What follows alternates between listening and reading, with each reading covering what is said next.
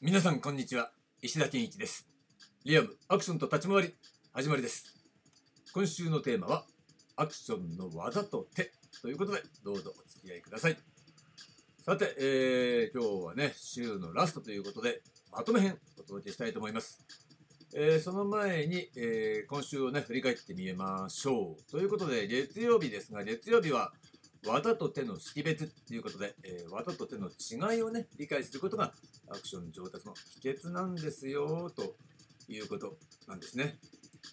えー、もう一個ね、重要なことはね、技だけではね、通用しないのがね、本来のアクションの世界、立ち回りの世界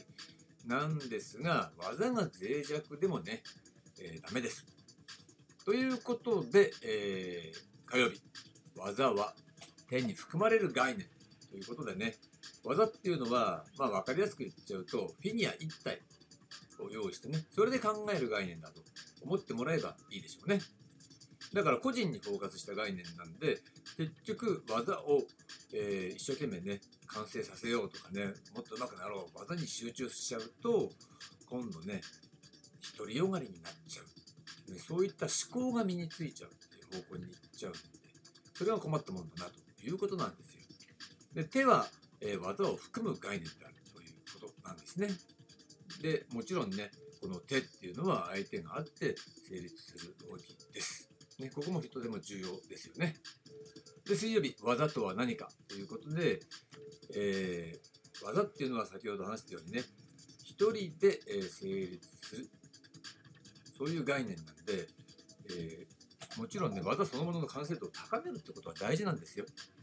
だけどその原点っていうのはやっぱり武術とかね武道格闘技そういったもので使われてる技っていうのが確かに土台にはなってるんだけれどもだからこそその技を、えー、一生懸命練習しちゃうと今度ね立ち回りに対する意識っていうのがね、えー、希薄になっちゃうんですね。でついつい武道的な思考がね入り込んでしまうんだけどまあそういうことっていうのはやっていくとね、分かんなくなっちゃうんですね。だからちょっと注意が必要なんですよ、ということです。で、昨日木曜日は手とは何かという話でした。手っていうのはね、まあ、いわゆるアクション的には立ち回りの振り付けを指す概念であるわけなんですが、重要なのは、ね、攻撃と腕っていうのがセットで、えー、構成されている、構造化されている、そういう概念なんですね。打てっていうのは、これ相手ですよ。打てる側の動きっていうことね。だからこそ、えー、そのことをね、しっかり押さえた上で、ね、手っていうものを単なるね、振り付けとして考えるだけではなくて、やっぱり相手側があってのものであるっていうことと、そこからね、えー、技を切り出した時に、それは、えー、相手がそれを受けることができる。打てるっていうのは反応することができるのが、えー、アクションにおける正しい技のあり方だということなんですね。はい、ということでざっとね、えー、今週の話を見てきましたが、えー、それでは今週のまとめ編ということで結論から言ってしまうとね武道的な技の完成度というものを手として振り付けで使用可能なものとして鍛錬して高めることが我々には要求されるわけなんですね。もうちょっとね、詳しく言うと、立ち回りで使えるそういう動きを武道的に鍛錬して、えー、磨いていくっていうね、そういうね、ベクトルを練習の中に持つ必要はあると思うんです。でその場合ねだけれど練習方法として考えた時にまず最初に優先されるべきっていうのはもちろん手。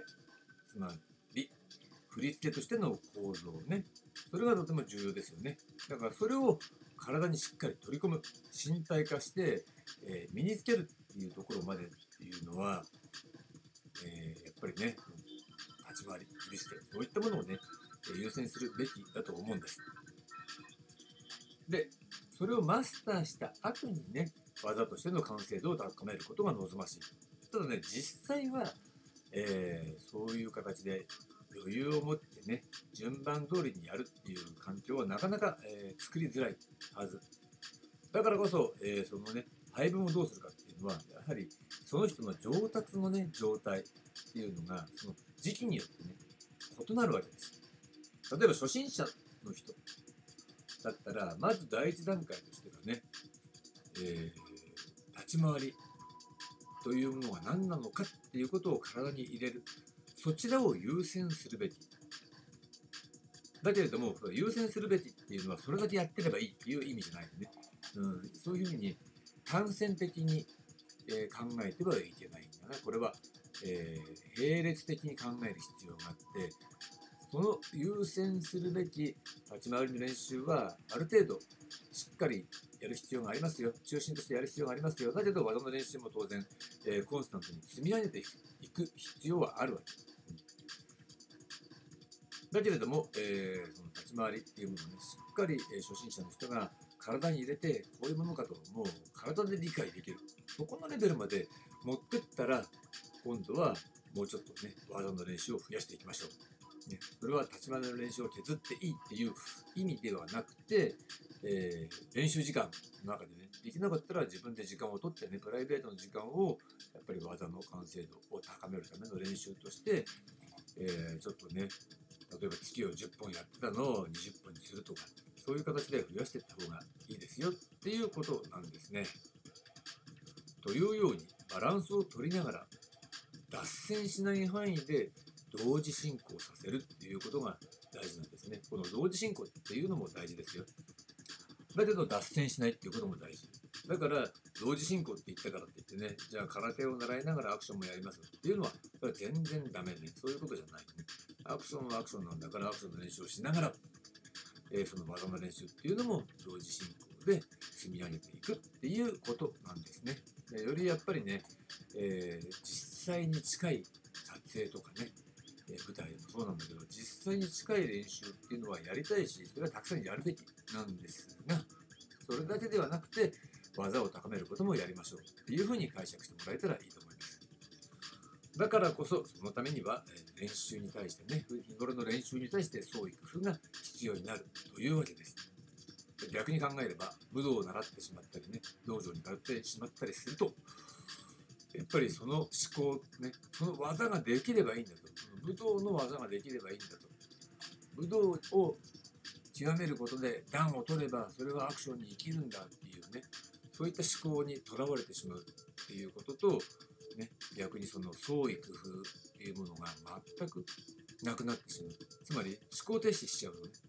それが一番注意してもらいたいところだと思うので何度も何度も強調していって。ということで、えー今回のテーマアクションの技と手ここまでにしたいと思います。